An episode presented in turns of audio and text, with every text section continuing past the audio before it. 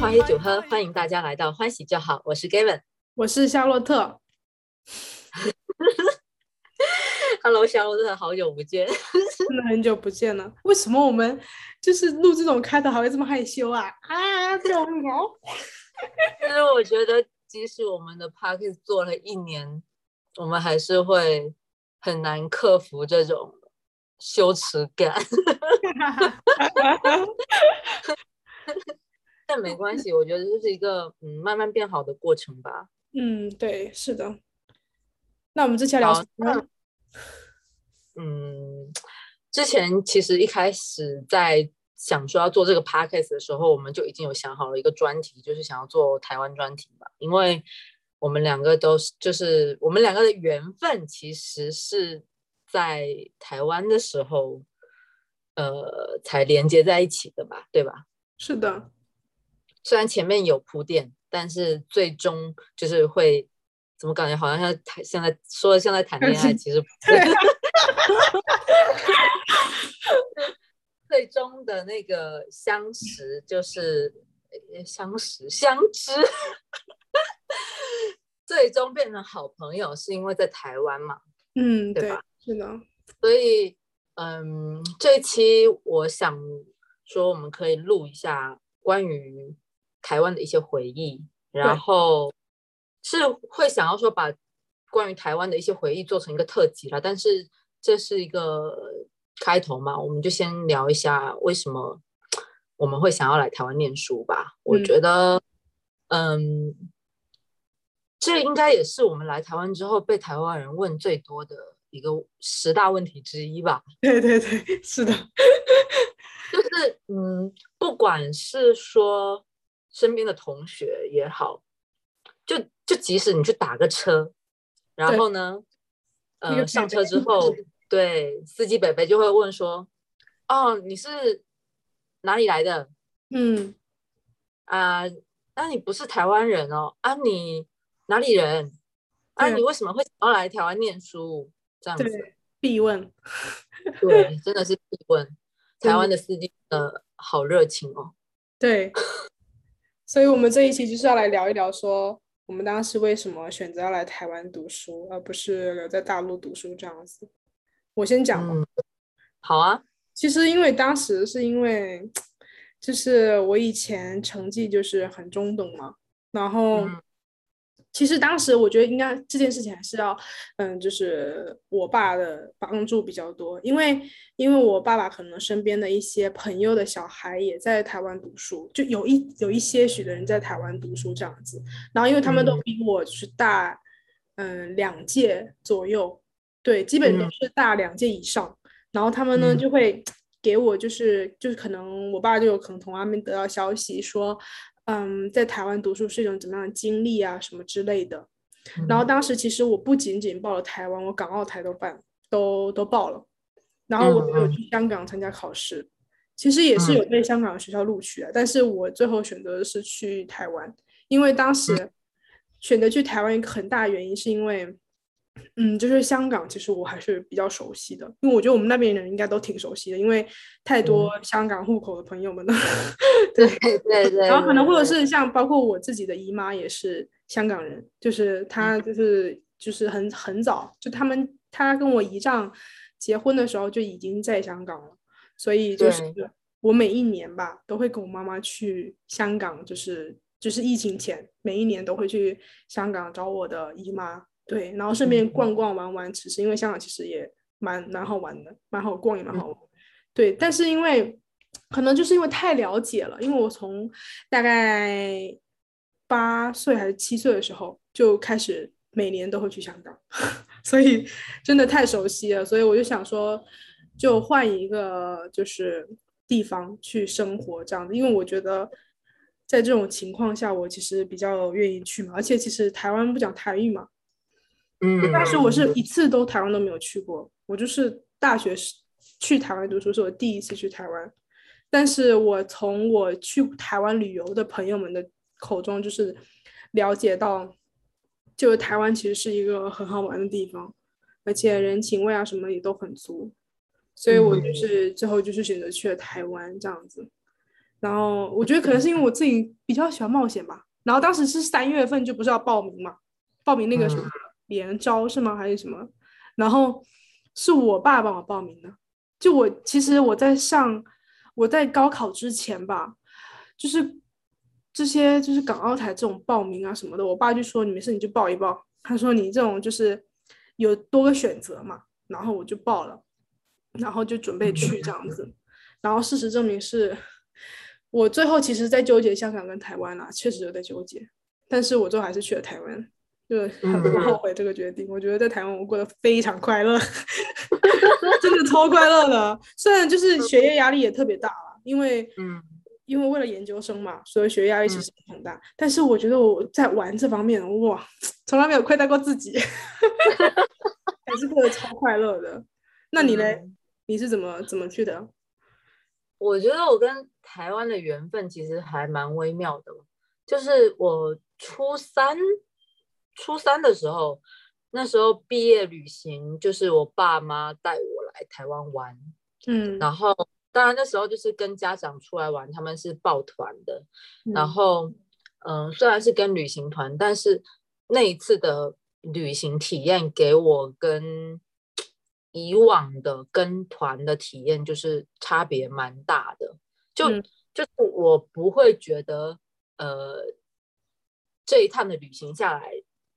他给了我多少的压迫感，然后包括嗯，那个带团的那个那个导游，台湾的那个导游，我觉得他很酷，就是他他懂得很多很多东西。然后他好像我我记得他好像原本是一个军官，就是还蛮高级别的军官，然后是退休了下来，然后单纯是觉得就是认识新朋友有趣，然后他就。想说来带团这样子，对，然后那认识那个那个导游，其实是让我对台湾人有一个就初步的接触，我就觉得，我觉得台湾人就是还蛮，嗯，我不能不怎么不知道怎么形容那种感觉吧，就是就是他他作为一个导游，他不会给我什么，呃，就是他好像想要一直带我们去。去一些 shopping 的地方，然后让他抽成什么的那种感觉，反而是他一直想要给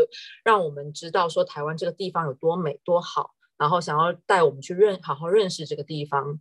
然后，呃，还有一个契机是我们在高雄的时候，那时候我就是很想要去诚品书店，然后我就呃离脱团了一会儿，然后我就自己。跟我爸，我们两个人去呃成品，然后在地铁站的时候，就是我只是抬头在看那个地铁路线而已，我并没有就是说呃主动跟谁询问说哪里怎么走，但是突然就有一个大学生，呃不知道是大学生还是高中生吧，反正就是一个台湾的学生，他可能就看到我在找路，他就主动的很热情的上来问我说。哎，你是找不到路是吗？要不要我帮你啊？什么的，就是反正就是真的是非常的热情。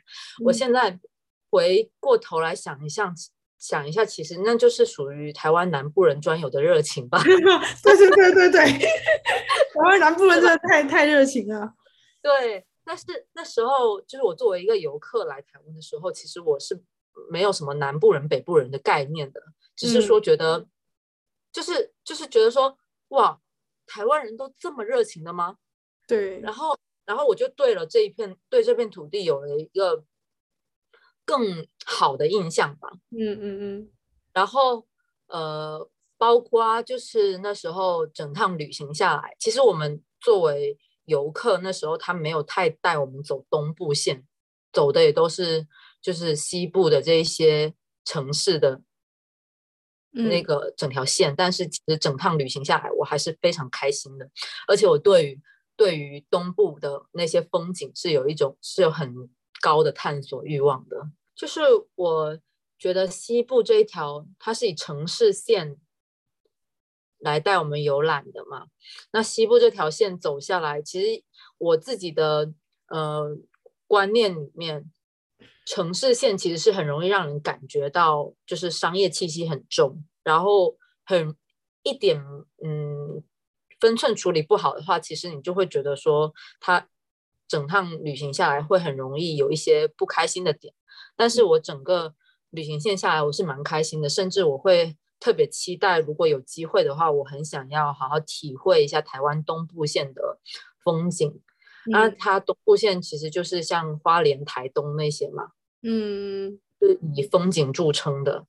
所以我当时其实也还没有想说我一定要来台湾念书，但就是有那么一个想法，我还蛮想说再来台湾再走一趟的。然后后来是。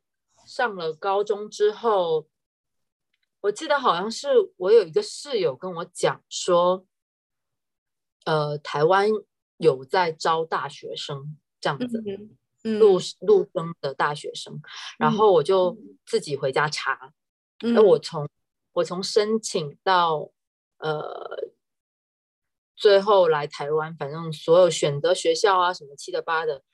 每一个细节点都是我自己去查的耶，不错，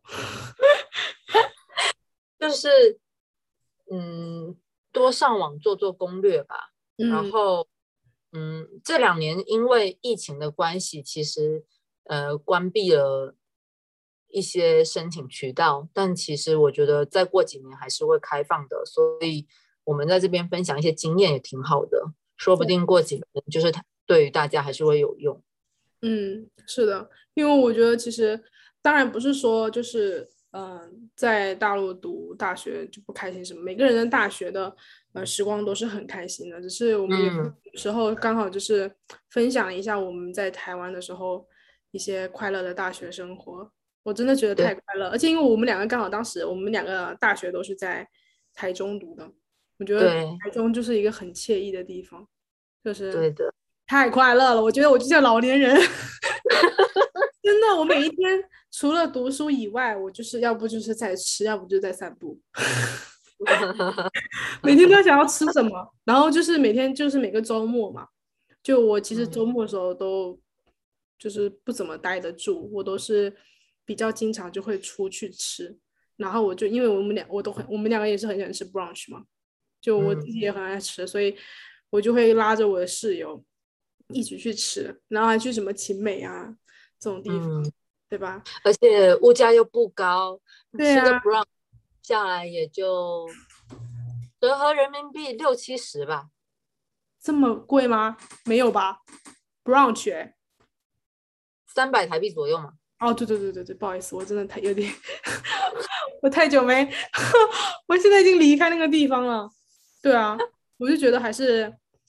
跟英国的物价比，确实是，嗯，英国真的太贵了，而且还难吃，我真的，哎，难住了。但是我觉得在台湾，其实因为经常去，也经常蛮经常喝酒的。我在台湾，我也是。对，其实我在英国也很经常喝啊，英国的酒的品种也很多。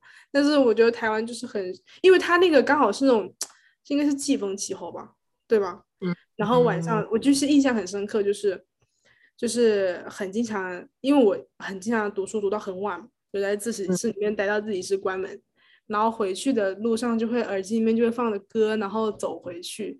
然后是因为台湾其实因为比较热嘛，所以经常都是夏天，然后那个风啊，或者是就黏糊糊的，然后你就你就走回去的那个路上，然后就是耳耳机里面就放着那个歌，然后因为我们走回去。就是没有，我没有经过繁华的地方啊，我都是就是在小区里面走。你应该知道我那个学校离我那个小区到底有多近，一墙之隔的小区。所以走回去的时候就是晚风吹，然后走在那路上，我觉得对于我真的是台湾最美好的回忆吧。在那个那个地方真的是，因为是自己一个人嘛，对吧？嗯嗯。哎，那你刚来台湾的时候有没有遇到什么问题啊？就是就是比如说有什么不太适应的，反正我是挺多的。我。我好像没有什么不太适应的，但是就是那时候刚来台湾之后，很多台湾同学都会问我想不想家。哈？那哎，我朋友倒是还少啊，还好哎，在这方面，就是因为台湾地小嘛，嗯，然后它的交通其实说实话没有大陆那么方便。对，是的。然后呃，像是我那时候在台中念书，很有有的甚至是只是高雄的同学。那其实你想，高雄在台中到台中念书，他们坐大巴也就两三个小时，坐高铁也就一个小时。嗯，但是但是对于他们来讲就已经很远了。嗯，但是我觉得这种这种呃远的话，它其实还有一方面是他们成本上的问题，就是他们的公共交通不像大陆那么的，就是。便捷吧，大陆很便宜啊！你想想，大陆一个小时的高铁才多少钱？但台湾一个小时的高铁，它就要呃折合人民币就一两百台一两百人民币对吧？然后就是成本就摆在那边，所以对他们来讲的话，其实如果你要每个周末往返家的话，其实也不是那么的合适。作为学生来讲，客观来讲这样子了。嗯，所以就。那时候就蛮多呃台北或高雄的台湾同学嘛，他们就问我说：“哎，那你们嗯来这边这么远的话，会不会觉得不适应啊？会不会想家，很想回家什么的？”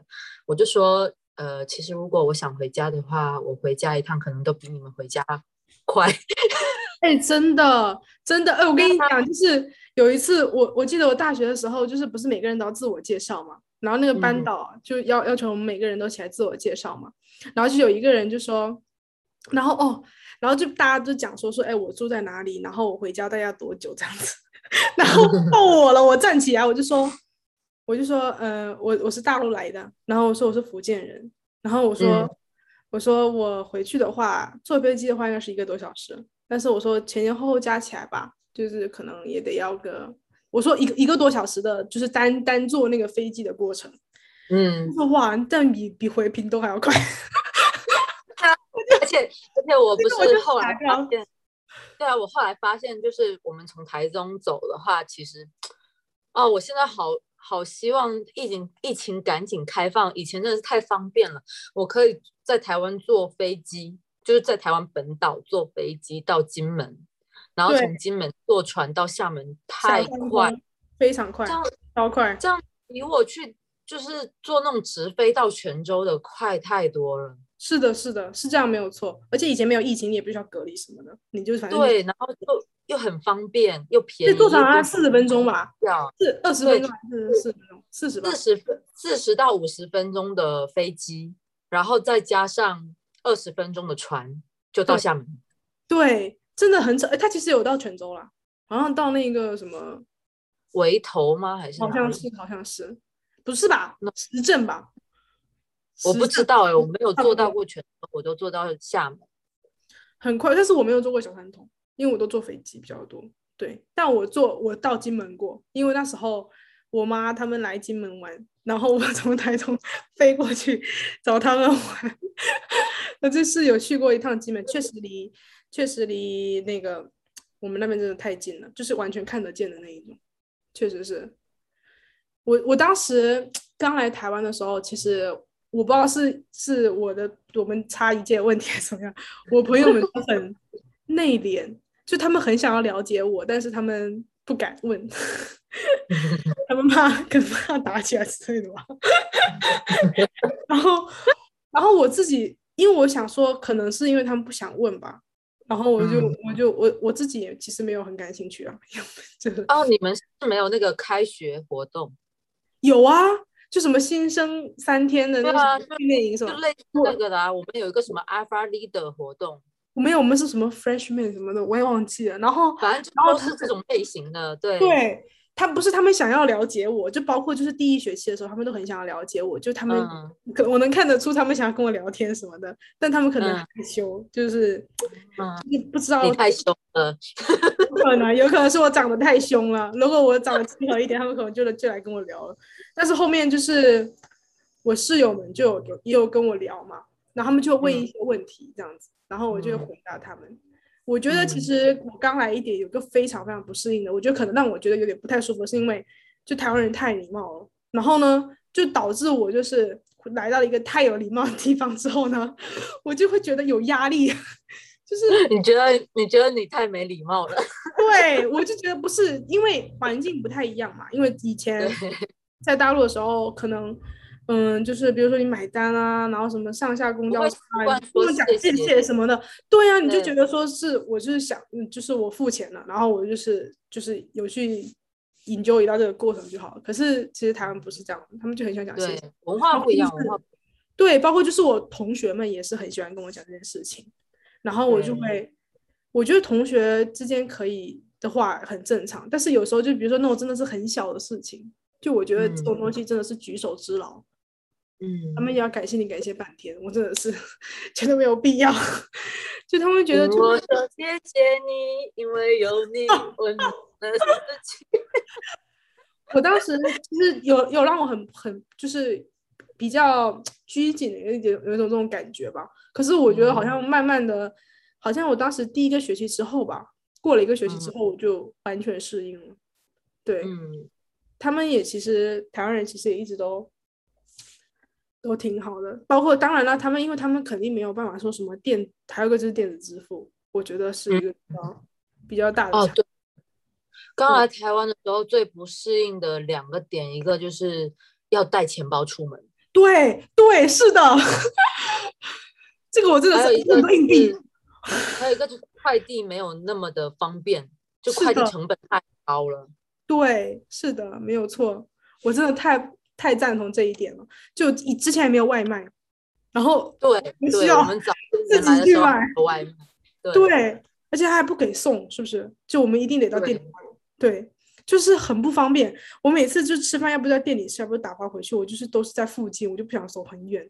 当然，好像是我会觉得台湾的文化里面，他们把每个人都当成一个很珍贵的个体，然后他就不会说就是。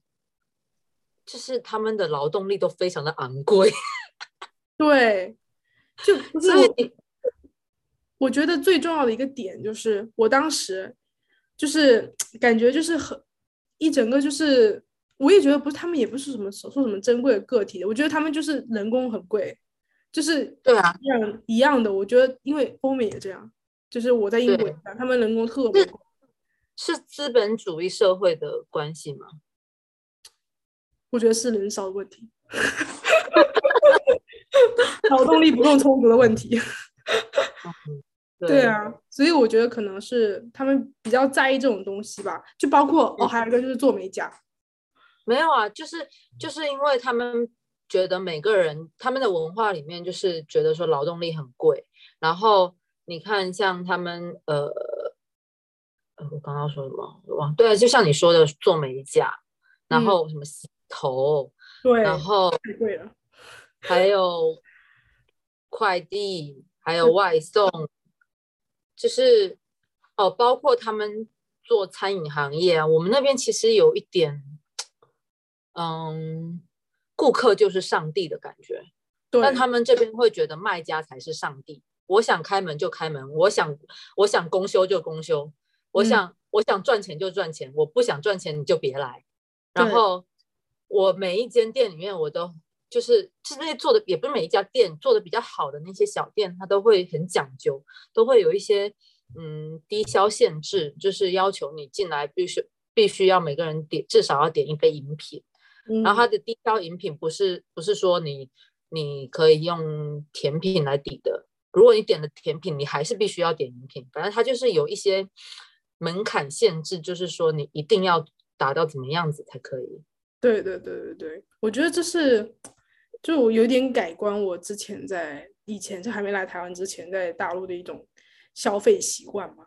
对对，就是消费习惯有一点不一样。其实我我现在这样子待了，因为快六年嘛，你要说我这样待下来，我会觉得，嗯，两种消费习惯没有说什么好与不好。其实，对，我觉得各有各的好吧，因为因为像。呃，台湾它，嗯，虽然它还保留着，就是用纸纸币的习惯嘛，但嗯。是就是说它也有在并行电子支付，就是它是说让你自己选择，你自我选择你想要用哪个交呃支付渠道，因为嗯。有的他会担心，嗯、绑定电子支付会有各自外泄的问题，对，是的，所以他们就会呃不希望就是使用电子支付。那嗯。你要说就是呃用电子支付，它的好处其实就是显而易见的便捷，然后但是其实也有一点不好，在我自己看来，就是很容易你花钱花到你都根本就不知道花了多少钱，嗯，哈哈哈哈对吧？这是这是所有就是电子支付的人都会有的问题，就是你对啊，因为那个实就是就是体的感觉在两种对你在两种消费体系下面，就是都体验过的话，其实是有一个更直观的对比的。比如说我在台湾，我拿一千块钱的台币出去，然后我破完把那一千块钱的台币花掉之后，就是它破成散钱了，然后我就有有一个直观的概念，说我花了多少钱，多少钱，多少钱。但是嗯你在大陆，就是我们基本上现在百分之九十九点九的地方都是用电子支付的话，其实你就是那个二维码下下去扫一下，然后就也没有什么，就是你都不会有肉痛的感觉。对，因为都十几块、十几块对花，你就会觉得说，滴滴，然后就嗯，钱就没了，没了，没了。对对对对。但是我觉得，我记得我在就从大二开始吧，应该是大二的时候，就好像台湾的外卖的那个平台就开始有起来了，嗯有个叫什么 Panda 的，我有点忘记了。，Food Panda，对对对对对。然后我一开始是用那一个，到后面的时候慢慢有用其他什么 Uber Eats 之类的。不一对，到我就会觉得说，就是好像后面的时候，慢慢的就开始就是有在，就是往这方面走，我就觉得挺好的。但是实体上，就是比如说你去店里面付钱啊嗯什么的，其实还是以纸币为主，要不然就是刷卡。对对，除此之外，就是很少看用那个电子支付的，特别少。就是他有在推广它，但是它现在就是算是一种两者并行的一个现实情况。对，但我嗯觉得这种情况下，其实电子电子支付很难生存，因为人类已经就他们那边的人已经就是很习惯用纸币支付了。然后你想要一时转换的话，我觉得还是蛮有困难，除非说你送外卖，他们可能外卖的话就会用电子支付，但是但是去去实体店的话，可能还是更多的是去用纸币吧，我自己这么觉得。这是我当时去的时候比较比较嗯让我比较不适应的一点。就是看，嗯，我觉得跟消费族群有关系。像是年轻人，他们还是喜欢尝试新鲜事物的，然后也比较乐于改变的。嗯，所以就是呃，年轻人，包括像我们在大学里面的学校，他们是叫我们叫学校食堂，他们叫什么？餐厅，校园餐厅，反正就是反正就是学校里面的学生餐厅的那个那些餐厅里面，它的支付方式现在也有在做呃一些改变，包括我最近发现我们学校的那个学生餐厅，它竟然自建了一个呃线上点单链接，哦，不错哦。对，然后我就突然觉得就是有在改变了，嗯，对，是的，就是一个过程嘛，对吧？对啊，对啊，而且我觉得对于台湾这个社会的话，它本身，嗯，就是因为它很多元化嘛，然嗯后，呃，它这样子各种支付情况都并存的这么一个现象，其实也挺符合它的多元化社会的。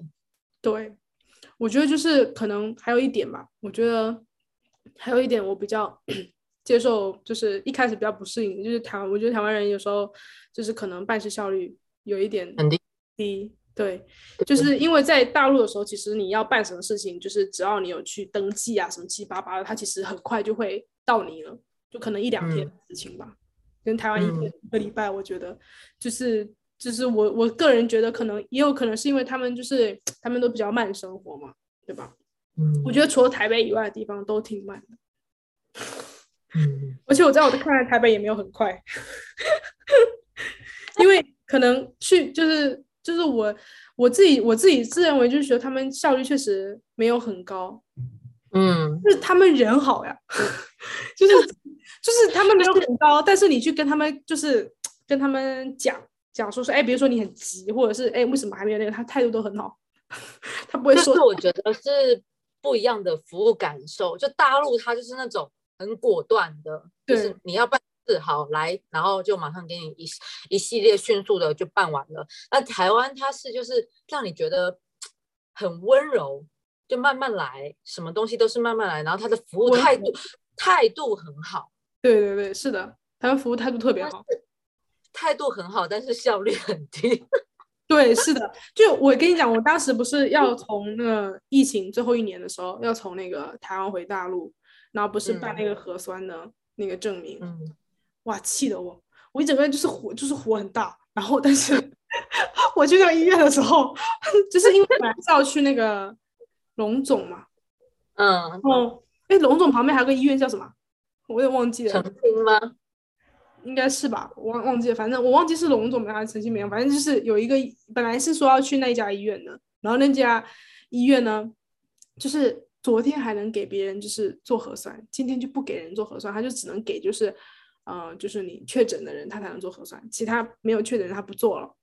嗯，哎，叫清什么来着？我有点忘记了。澄清。哦，反正我忘记了，反正就是一一个吧。然后，然后我就我就很生气，我就我人都已经到那里了，然后他就跟我讲说说不行，然后我后天就要走了。然后我就因为我还特地打电话去问你，知道吗？我打电话去问的，然后他就说可以，然后我就去了。然后我就去了之后，他告诉我不可以，他说今天刚决定的。我一整个就是怒火中烧，然后我就跟他讲，我就说为什么？我说我昨天的时候他还跟我讲可以，今天就不行了。他说他就很温和，他说啊，他说这真的是临时的一个决定，没有想到就是突然间疫情就起来了。我们这边都是收确诊的确诊的病人，他说前面还有一家，你要不要去问问看？然后然后因为就是两站的距离嘛，然后嗯，然后我就去，哎不对啊，就在你们东海对面啊，那个叫什么？东海对面就是荣总啊，那那还没有到东海嘞。澄清啊，哦，那我应该是先去澄清了。然后呢，澄清说不行，然后我才去龙总。然后我在龙总的时候，我人到的时候已经十一点多了，就早上十一点多。然后我刚我站在那个地方，他就说，他就说，嗯，对不起，我们早上已经做完了，你要不就下午来这样子。然后他是说不能吃东西，因为你要抽血。然后我就是又饿 又困，然后我在那个地方待了三个小时，等下午两点。为什么做核酸要抽血啊？我就是他们要测血清啊。啊，我我回去的时候不用啊，我回去的时候只是我有点忘记了，反正我好像那天早上没有没有吃没有吃饭，然后我就我就是在那边在那个公交车站等了三个小时，我一整个就是没有脾气，就是一整个被磨到没脾气，但他们人态度超好的。然后因为我那时候人到的时候已经快就是他十二点只就是快十二点了，他就说没有给做的了，他说你只能下午两点的这样子，然后就做下午两点的，然后还嗯加急，我就就是我整个过程都很都很烦躁，但是他们就是一直都就是跟你讲说啊慢慢来啊什么的，真的是就是一整个都不敢发脾气，你知道吗？我就 但后面就是索性都有做成功啦，不然我觉得是一整个就是觉得他们就是效率确实。当然，这件事情好像没有什么体现出效率的问题，但是修那个地铁、那个捷运确实是效率的问题。我大一的时候就开始建，建到建到我大四好像才建好吧，试营运，然后试了一天又关了。哎，就就不用说你大一的时候，他其实已经建了很久了，你知道吗？我知道，我知道，我知道，我都知道那个什么机捷好像建了八年，机场捷运建了八年，好像建超不是，我后来有问过，嗯，问过我台湾的同学，他们好像说，呃，台湾的这种基建，它有时候是有牵扯到一些政治政治问题的，就是它有可能，嗯，换党执政的话，他就会想要把之前那个执政党派下的这一些决策给他，就是他想要可能想要让人觉得这个决策是不对的，所以他就会 故意跟之前党派做的决策唱反调，然后才会耽误那个工期。然嗯后就呃这么造成的结果就是很久这么久一个东西都建不好。对，嗯，我有考虑过是不是这个原因啊，但是怎么说呢？但是我我觉得一开始去台湾的时候，总体下来的感觉是，就是还是挺不错的啦。就是就是可能一开始生活上面有一些不不太习惯的地方，但其他都挺好的。而且我遇到朋友什么都挺好的，所以我觉得还过得算是挺快乐。嗯嗯，我那时候。我突然想到，我那时候就是，呃，刚来台湾的时候，刚认识的朋友就是当时的室友，因为我们当时就是大一是强制住宿，然后台湾的宿舍是四人间吧，基本上都是比较多，嗯，然后我另外三个室友都是台湾人，嗯，我也是，然后。他们也是我来台湾之后交到的第一批台湾朋友，我也是，所以我之前好像我不知道有没有跟你讲过，我在我的呃，在我的朋友体系里面是有分家人级别的朋友的嘛，嗯，然后我觉得，嗯。那几我的那几个室友，他们对我来讲就是真的就是家人级别的朋友，因为他们对我真的很好。但，嗯，我不知道他们是不是对所有人都那么好了。但我觉得台湾人就是大体上对人就是真的很友好。嗯，对，亲和力嘛。对，亲和力就是，特别是中部和南部的朋友，朴实。对，然后我当时就想说，就是，呃，他们老是说北部的人很冷漠，冷漠。那我在想说，如果他们来大陆工作的话，我们所有人对他们来讲都是冷漠的个体。大家都很卷。我我平时就是，其实就说白了，只是文化不一样而已啊。就是我平时如果跟他们相处的时候，我稍微就是没有。没有讲一句谢谢，他们就说我很凶。你说台湾人吗？对，我也被讲过。这也是一声长长的叹息。我也是。哎，可是后面的时候，就是因为我觉得就是入乡随俗嘛，所以对那时候我也是有去尽力的改。而且我觉得其实去做这种改变，也不是说不好的改变嘛。对，嗯，因为他们因为有在台湾生活过一段时间，所以可能变得比较，嗯，就是比较体贴一些，充充满一些，就会比较好一点。就但是，我觉得也不能说，我觉得至少是我遇到了台湾人了，我觉得都挺好的。对，嗯，我觉得挺快乐。我觉得如果我的台湾是我的台湾生活之所以快乐，就是因为有这些人。对。对啊，所以我呃我很喜欢台湾人，我觉得至少目前为止，也有可能是因为我们我们是在这里念书，所以接触到的是比较单纯的学生族群，嗯，然后他们反正至少目前为止，他们给到我的观感都是我挺喜欢的，整个学习体验是好的，嗯，然后嗯。对，差不多也就是这样子吧。这因为这些事情你要讲的话讲不完，就是之后如果有机会的话出，就是我们我们因为我们后面还会出台湾特辑嘛，嗯，然后别的事情有想到什么再跟大家分享好了。对啊，这真的是讲不完，就是这么多年这么多事情，就是真的也有点不知道该从何讲起。等等，他们这等下咱们两个这种拖延症的想清楚了 再再来讲吧。但是就是也想要，嗯，跟大家好好分享一些关于台湾的有趣的事情。然后如果大家有什么嗯对台湾的好奇的事情，也可以私信我们，就是我们对或者评论我们，我们的 ins 和小红书的私信都会看。嗯哼。对，是的。好，那本期节目就录到这里吧，下期再见，下期再见，拜拜，拜拜。问我到倒腹内有啥法宝？其实无撇步，欢喜就好。